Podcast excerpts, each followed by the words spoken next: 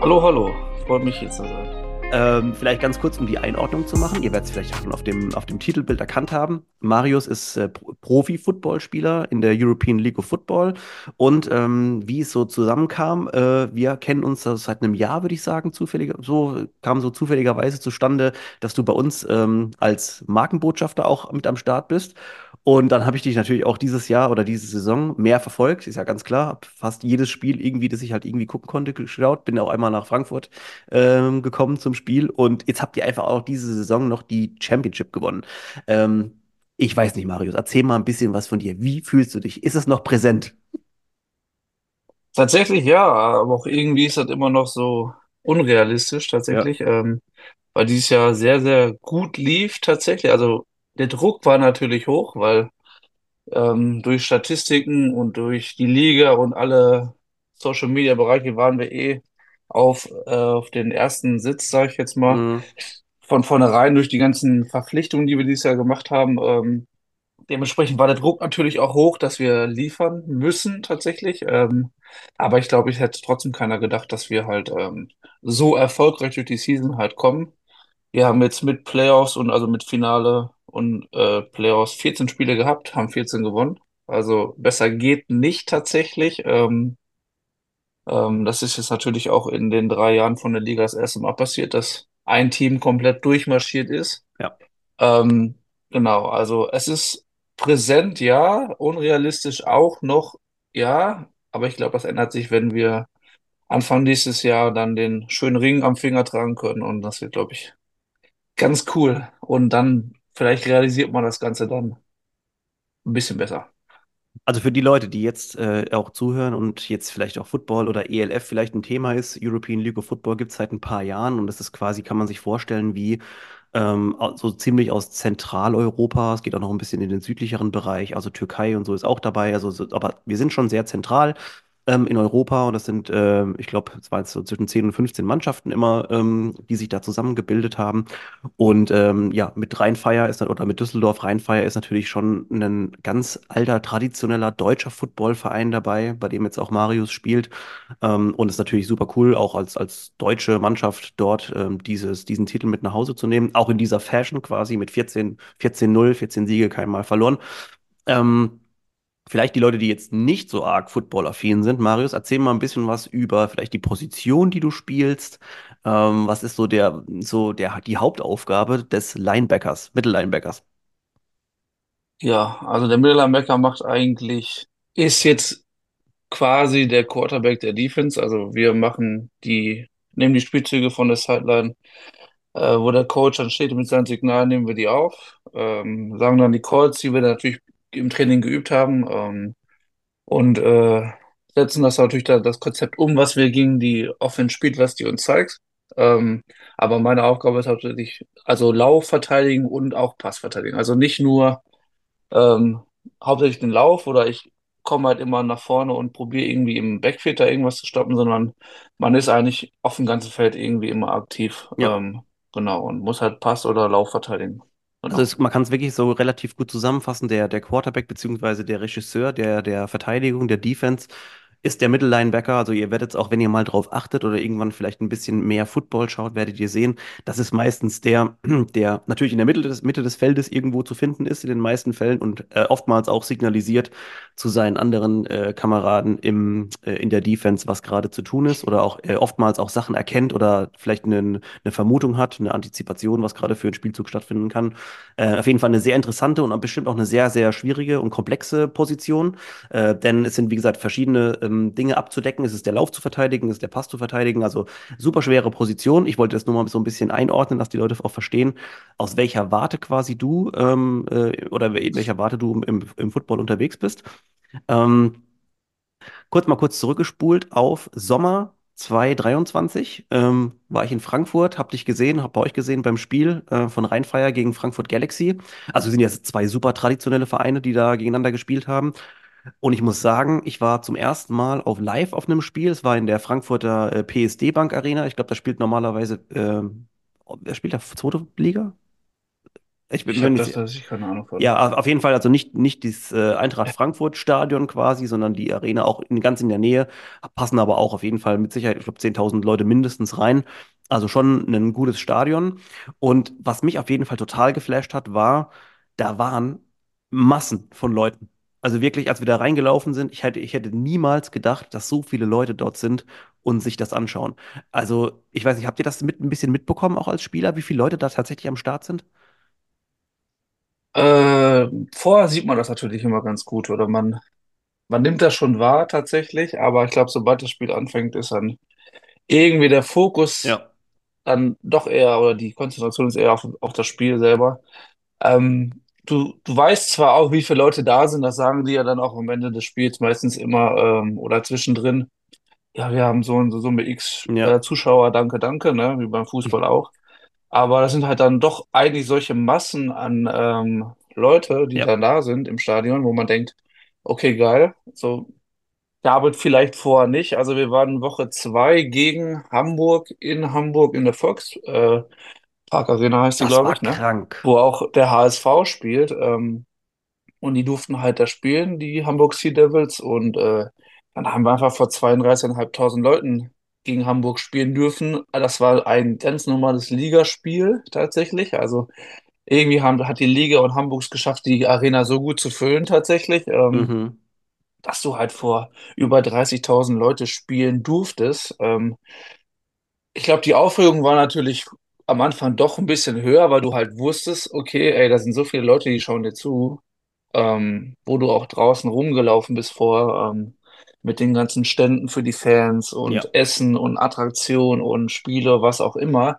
Ja, Du bist halt mittendrin so durchgelaufen, um dich auf einem separaten Feld halt aufzuwärmen, weil du halt nicht in der Arena vor durftest. Ähm, und dann bist du halt wieder zurück und dann hast du schon gesehen, wie viele Leute das eigentlich da sind. Ja. Ne? Oder wo wir mit den Bussen dann ange, ähm, angekommen sind, da wo die Security erstmal alles Platz machen musste, weil so viele Leute da waren. Da sind so Momente, da realisierst du, ey, das sind sau viele Leute, die dir jetzt eigentlich gerade zugucken wollen. Aber stehst auf dem Platz, ist eigentlich alles wieder so mit so einem Fingerschnipp eigentlich alles weg.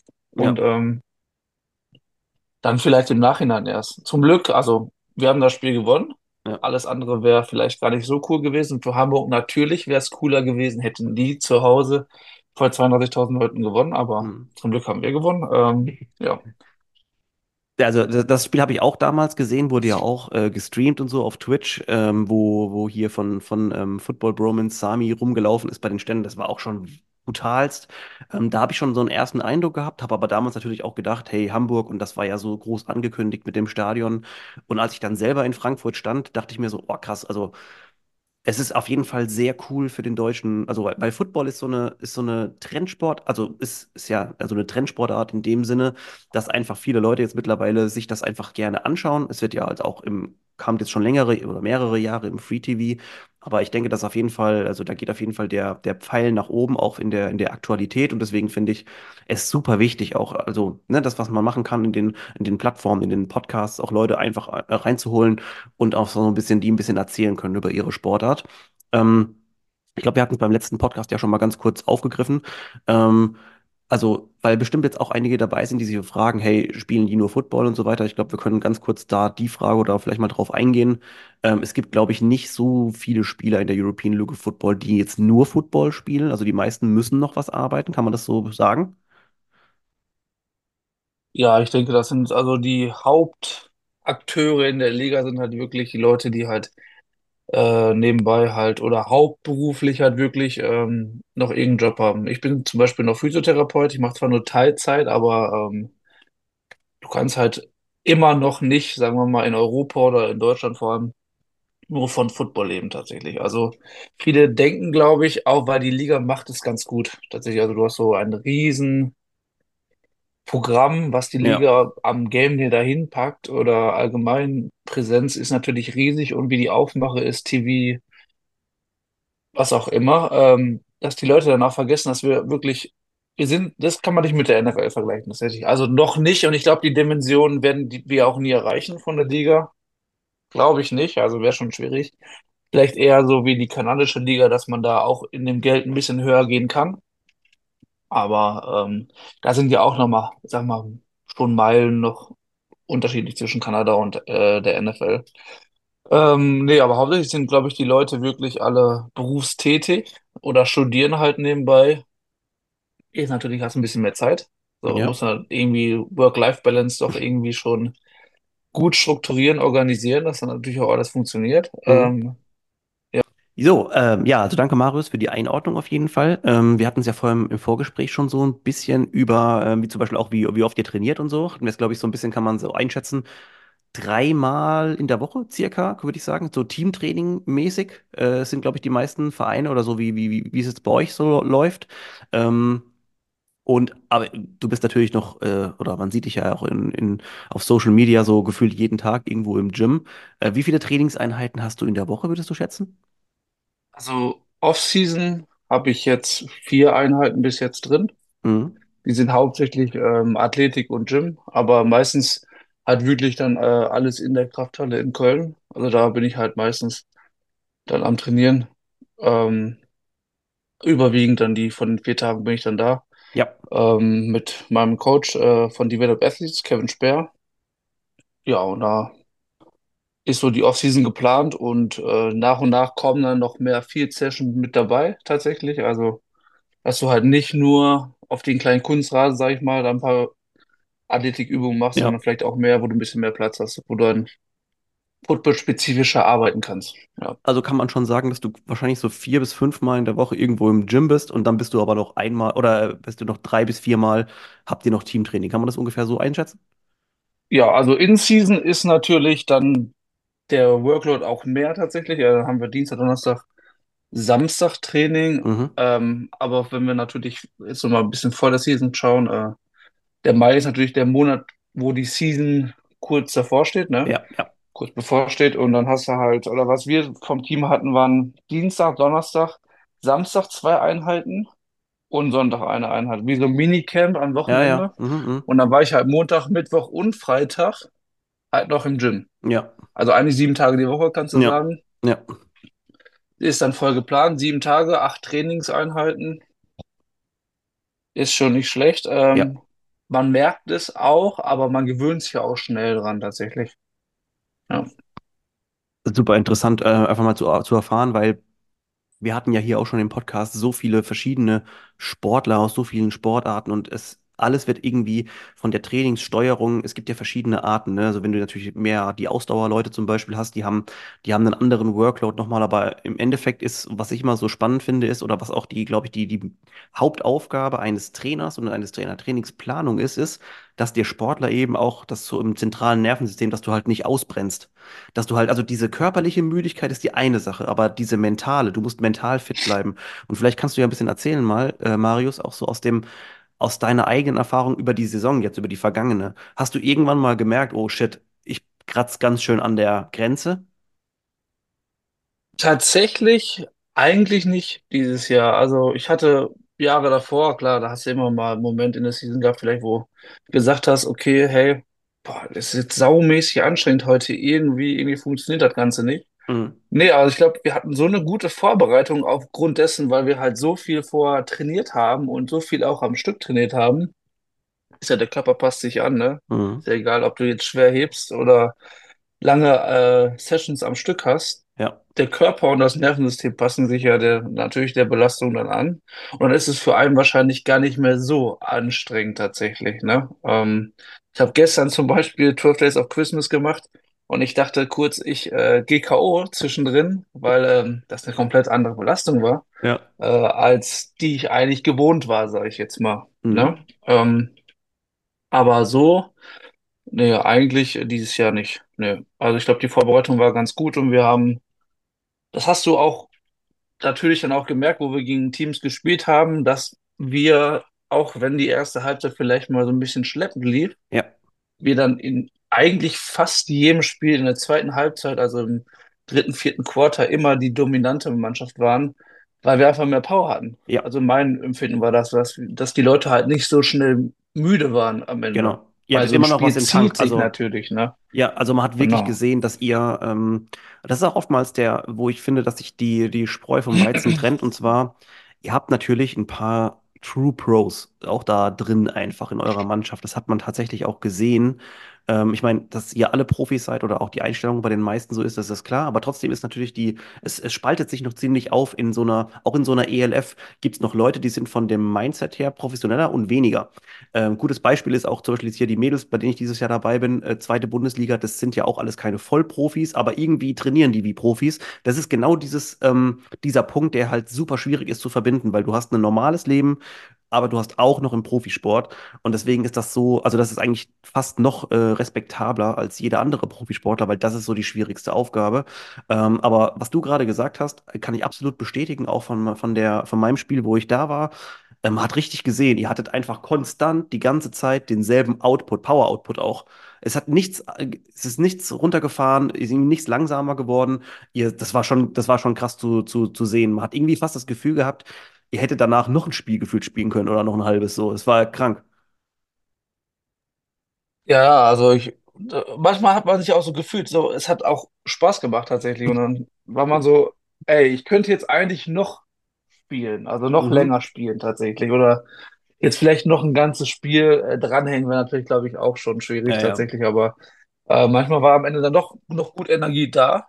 Ähm, ja, ich habe natürlich auch ein paar gute Supplements, die ich dann natürlich äh, äh, Keine, keine. Werbung an dieser, an dieser Stelle, die, die habt ihr ja schon vorher gehört, beziehungsweise jetzt ist vielleicht der richtige Zeitpunkt, ähm, um äh, unseren kurzen Jingle äh, einzublenden hier. Ja, also das äh, mache ich natürlich später in der, in der Podcast-Folge.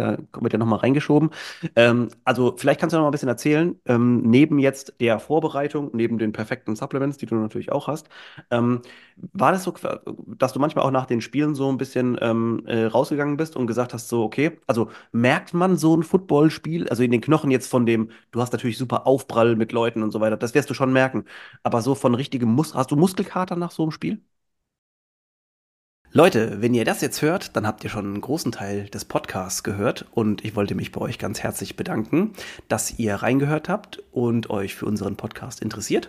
Und als kleinen Dank möchte ich euch heute ein Angebot machen und zwar gibt es mit dem Code Podcast10 10% auf unsere Produkte im Onlineshop. Besucht uns einfach unter www.optimum-performance.de.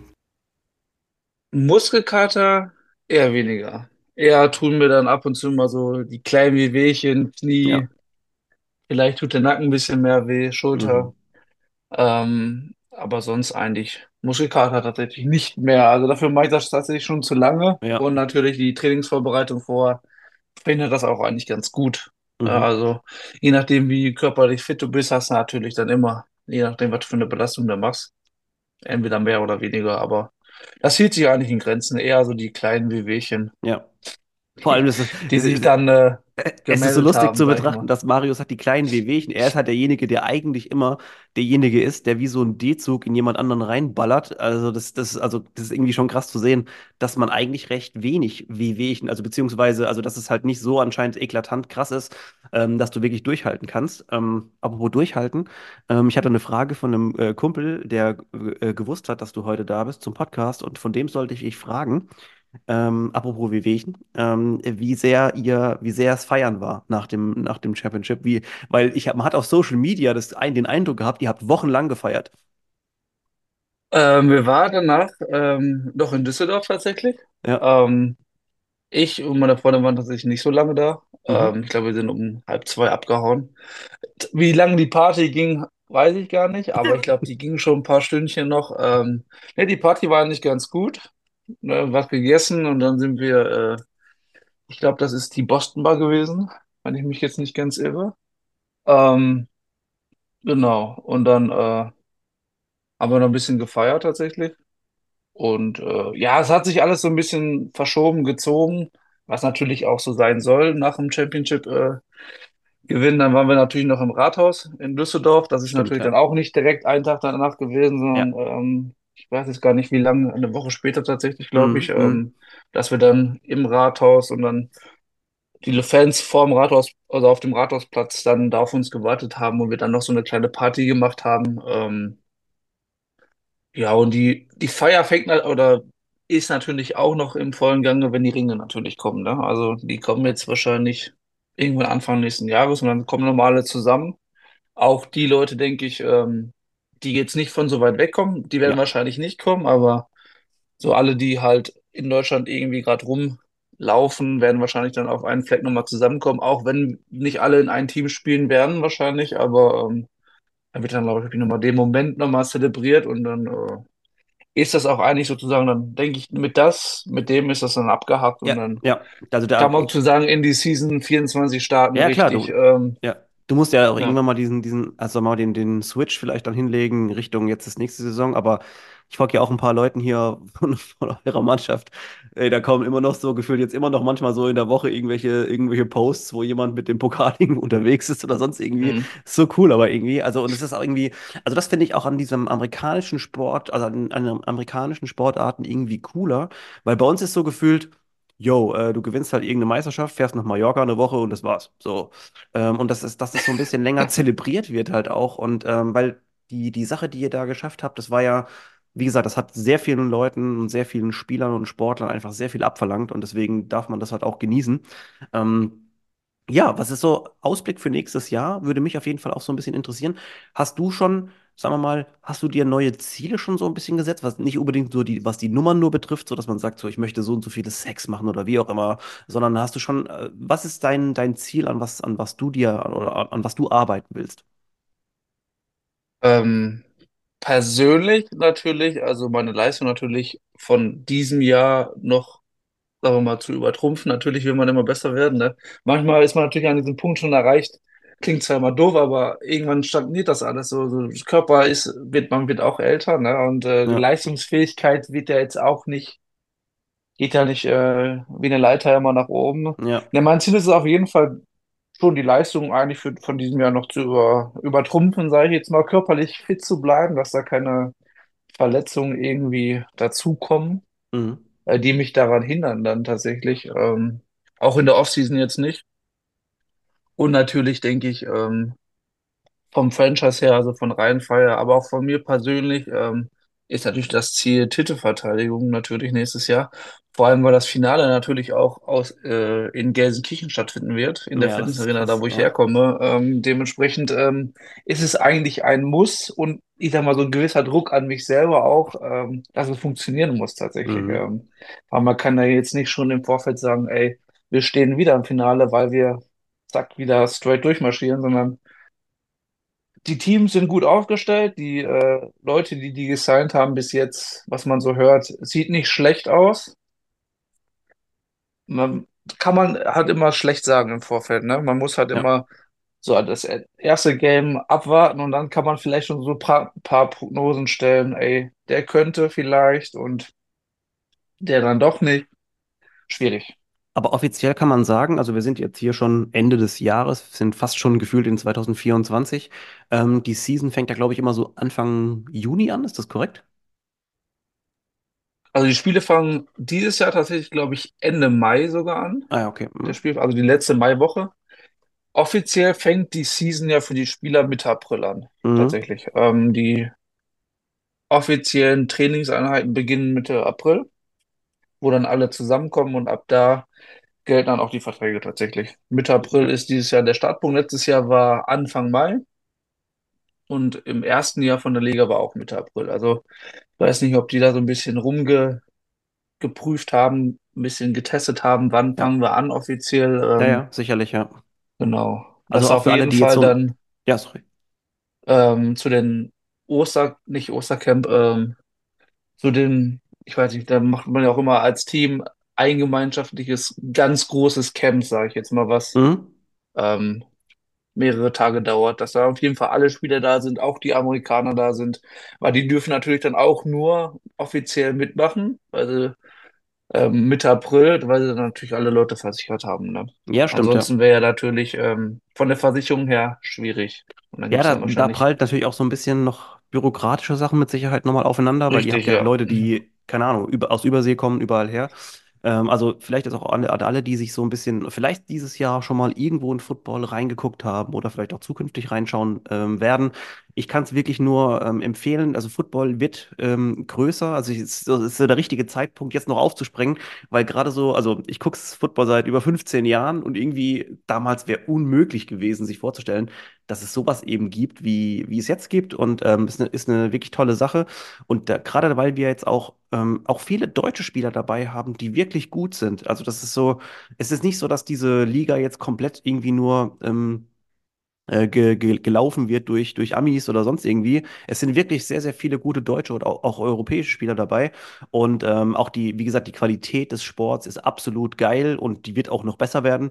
Ähm, da freue ich mich auf jeden Fall sehr drauf. Ähm, Marius, vielen Dank, dass du da warst und so ein bisschen erzählt hast ähm, aus der vergangenen Saison, ähm, wie man aus so einem ELF-Champion äh, so das äh, Ganze so ein bisschen aufgenommen hat. Ähm, dir weiterhin natürlich viel Glück und eine verletzungsfreie Saison schon mal. Und ähm, Dankeschön. ja, ich würde sagen, wir sehen uns in der nächsten Folge schon. Gebt uns mal Feedback, wie ihr es so fandet. Gebt uns mal eine Bewertung auf Spotify, damit der Podcast hier auch äh, schön überleben kann und weitergeführt werden kann. Und ich freue mich auf die nächste Woche. Bis dann, Marius. Ciao, ciao.